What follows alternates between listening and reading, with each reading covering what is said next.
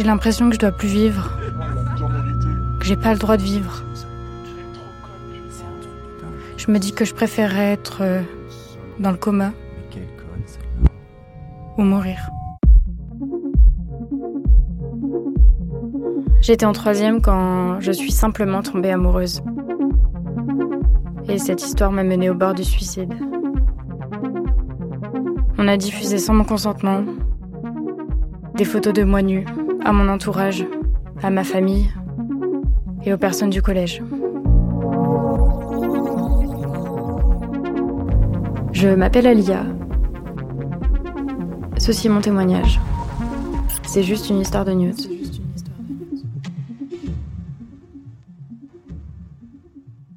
Épisode 4 La descente aux enfers. 19 janvier 2016. Au collège, tout le monde a vu mes photos. Et Alexandre continue à m'envoyer mes news avec des commentaires horribles. Oh oui, à ce moment-là, t'étais toute mouillée. T'es une vraie coquine. Tout ça pour se moquer de moi et me faire descendre plus bas que terre. Je ne sais plus quoi faire pour qu'il entende ma douleur et mon chagrin. Je le supplie d'arrêter ce carnage. Je vais craquer.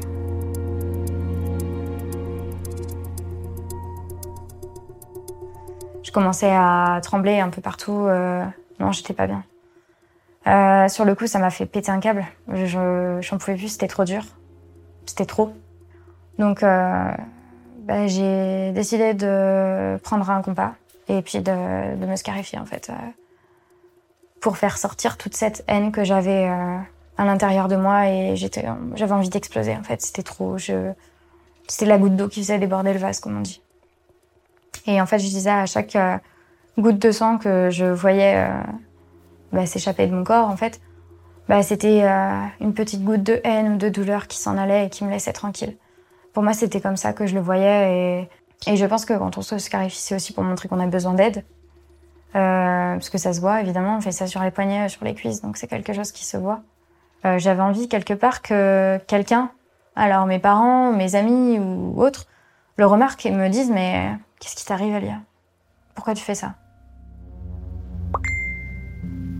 Ah, elle est belle, là, hein T'as vu la gueule de la mannequin? Franchement, elle donne envie. Mmh, regarde comme tu fais la meuf. bonne. Mais regarde-toi, putain. Tu fais pitié en fait. J'ai été complètement paniquée, euh, tétanisée. euh, en fait, je savais plus quoi faire. Et oui, j'ai tout gardé pour moi jusque, enfin, pendant trois jours, on va dire, parce que, alors le soir même, euh, Alexandre m'a redemandé euh, des photos, des vidéos comme d'habitude. Euh, je lui ai envoyé, euh, bah, toutes mes plaies en fait, pour lui montrer à quel point j'avais mal. Bon, il a juste trouvé comme réponse. Non mais tu sais quoi, tu te rends plus ridicule qu'autre chose à faire ça. Tu te rends plus. T'es vraiment qu'une putain de gamine. T'as quand même intérêt à cacher tes plaies. J'ai pas envie de voir ça, c'est dégueulasse. Si tu savais à quel point je m'en branle de ce que tu fais. Tu te rends juste encore plus ridicule. T'es vraiment qu'une putain de gamine. Tu sais, si tu te tues, c'est ton problème. hein. Je te demande rien de bien compliqué. T'as juste à m'écouter. Et si t'es assez intelligente, tu verras que c'est l'unique chose que tu peux faire.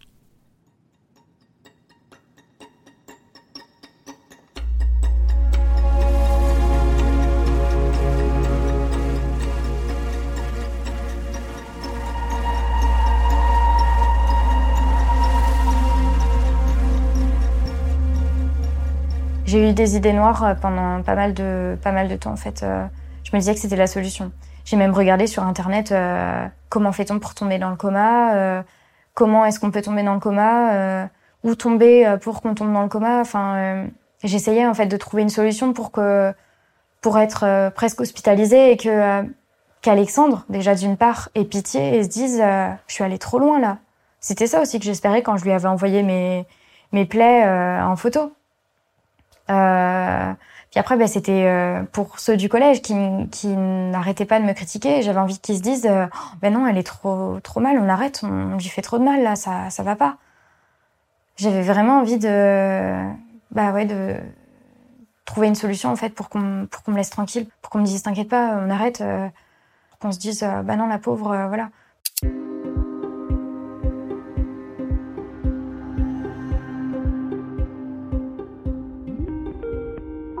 Véronique Agrapar est sexologue. Elle est aujourd'hui ma confidente et mon amie. Elle va être à mes côtés pendant toute cette période traumatisante. Elle connaît ma souffrance par cœur. Le cyberharcèlement à caractère sexuel, on estime aujourd'hui que ça a les mêmes conséquences qu'un viol. Elle a exactement les mêmes symptômes qu'un quelqu'un qui a été agressé sexuellement euh, dans la réalité. C'est-à-dire qu'on va avoir des conséquences psychiques, de dépression, de risque de tentative de suicide. On va avoir des conséquences euh, somatiques, c'est-à-dire au niveau du corps, des pathologies qui peuvent se mettre en place, des pathologies de sommeil, des pathologies d'alimentation comme l'anorexie ou la boulimie. On va avoir euh, des pathologies au niveau de la sphère euh, génitale, comme des douleurs très importantes au moment des règles, des hémorragies au moment des règles, des choses comme ça, parce que ça, on touche au féminin sacré, là, pour le coup. Donc on a exactement les mêmes traumatismes, que ce soit physique ou psychologique, qu'une agression sexuelle réelle. Et ça, il faut que la, conscience collective en prenne conscience parce que on n'en parle pas assez. Euh, Aujourd'hui, on estime à largement plus d'un d'un jeune sur cinq. euh, dans certaines études, on est presque à un jeune sur deux qui a vécu du cyberharcèlement. Donc c'est énorme la proportion de jeunes qui est victime. On est aujourd'hui dans une ère numérique à 100%. Les parents sont dépassés complètement, ils sont perdus et ils ne savent pas ce que vivent les jeunes. Ils connaissent pas le terme nudes. Quand moi je fais des conférences aux parents, ils me disent mais c'est quoi les nudes? Donc les enfants sont déjà victimes depuis bien longtemps et les parents ne connaissent même pas le terme. Donc en fait, il y a une telle différence entre ce que vivent les enfants et la connaissance même des parents, c'est euh, c'est une faille immense.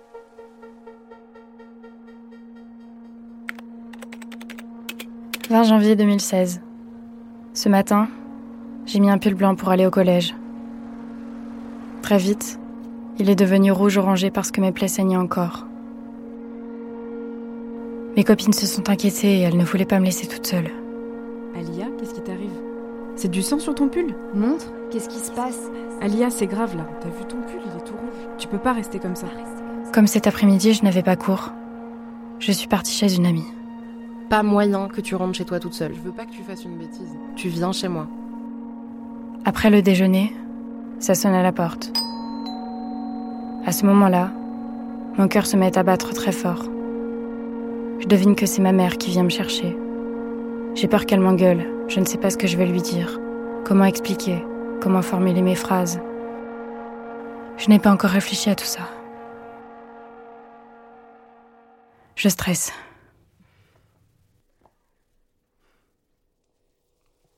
la veille où on a découvert euh, le poteau rose, eh bien, euh, c'est là où elle s'était scarifiée, mais euh, ça, on l'avait pas vu en fait. On l'a vu qu'après coup. Et c'est là où, euh, bah oui, j'ai eu la peur de ma vie en fait. Euh, C'est là où je me suis fait tout, tout un film euh, du, du style, bah oui, je- ma fille voulait mettre fin à ses jours, j'aurais pu la perdre, et enfin. Ouais. Et même encore ça, encore aujourd'hui, on en parle beaucoup. Et bah, ça me fait toujours autant de mal, en fait. Elle entre dans la maison et me regarde. Elle a un visage sans expression, vide. Elle fait tomber son sac qu'elle tient dans sa main droite. Elle vient vers moi, puis me prend dans ses bras, tout contre elle, et elle pleure. On pleure toutes les deux. Ça nous fait du bien. Je tremble. Je reste le regard vide, les yeux vers le bas, la tête en avant. Ma mère me dit Allez, viens, on va porter plainte pour harcèlement. C'est juste un mauvais moment à passer. L'après-midi, avec ma mère, on va au commissariat. Ma mère a les yeux explosés tellement elle a pleuré. Moi, je la suis sans trop rien comprendre. Donc on a porté plainte avec ma maman et euh, ça s'est mal passé. Pas comme je l'imaginais. Euh, on est arrivé, euh, on est descendu de la voiture, j'étais euh, pas bien déjà. On est descendu de la voiture et en fait, avant qu'on arrive au portail blanc de la gendarmerie, Bah, la gendarme est arrivée, cette femme est arrivée, et puis elle nous a dit non, non, je ferme. Alors ma maman, s'est énervée directement, elle m'a découvert les bras, et puis elle est en train de lui montrer, mais c'est quoi ça? C'est quoi ça? Et euh, bah alors moi, ça, euh, je m'en souviens pas, en fait. Euh, c'est des souvenirs. euh, Enfin, c'est elle qui m'a qui m'a rappelé ça, mais elle n'était pas du tout ouverte à la discussion. euh, elle, en fait, elle était même. euh, Enfin, pour moi, c'était pas normal. On n'arrivait pas dans une boulangerie, on venait pas acheter un vêtement ou du pain ou euh, on allait à la gendarmerie, quoi. Ben, au départ, elle a, elle voulait pas nous recevoir. Euh, elle nous a dit qu'il fallait revenir plus tard. Donc euh, maman, elle lui a dit mais c'est quoi plus tard? Ma fille, ça se trouve, elle vient de se faire violer là. Donc on fait rien, on attend. Et bon, vu que ma maman s'est énervée, euh, elle nous a reçus. Donc euh, on est rentré dans son, bureau euh, très sombre, très classique. C'était complètement inconfortable pour moi. Et bon, bah, elle nous a juste reçu quelques minutes pour que je lui explique en gros ce qui s'était ce qui s'était passé, ce qui m'était arrivé. Et elle a juste trouvé à me dire, au lieu de me réconforter comme j'attendais, j'attendais qu'on me dise T'inquiète pas, on est professionnel, on est là, on va t'aider, on va, on va le retrouver. euh. Enfin, même rien que, même si on ne le retrouvait pas, pour moi, j'attendais juste qu'on me dise euh, On va te sortir de là, on est là, t'inquiète pas. Et elle, non, elle m'a juste dit euh, Non, mais tu te rends compte de ce que t'as fait avec un regard noir et qui me jugeait, qui me regardait à peine. Et qui a dit à ma mère après, euh, votre fille, elle aurait pu se retrouver découpée dans le coffre d'une voiture. Et elle, elle s'est retournée vers moi après, mais elle m'a redit cette phrase. Sur le moment, quand elle m'a dit ça, évidemment, euh, évidemment, je, je savais ce que j'avais fait. Enfin, je m'en étais rendu compte. C'était pas ce qu'il fallait me dire. Euh, ça m'a même plutôt fait encore plus peur. Je suis repartie en étant euh, encore plus coupable que ce que je, je pensais en fait.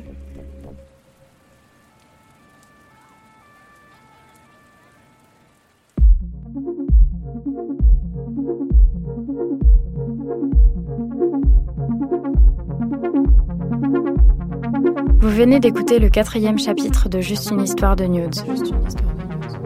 Je vous raconte la suite au prochain épisode. La plainte. La plainte. Alia, juste une histoire de news, est une série audio écrite et réalisée avec Alia par Sylvie Aguirre et Jérémy Bulté. Le mixage est signé Sébastien Decaux. La production éditoriale a été assurée par Elisa Mignot. La production exécutive par Marion Claus. Alia, juste une histoire de news, est une coproduction Z et Initial Studio.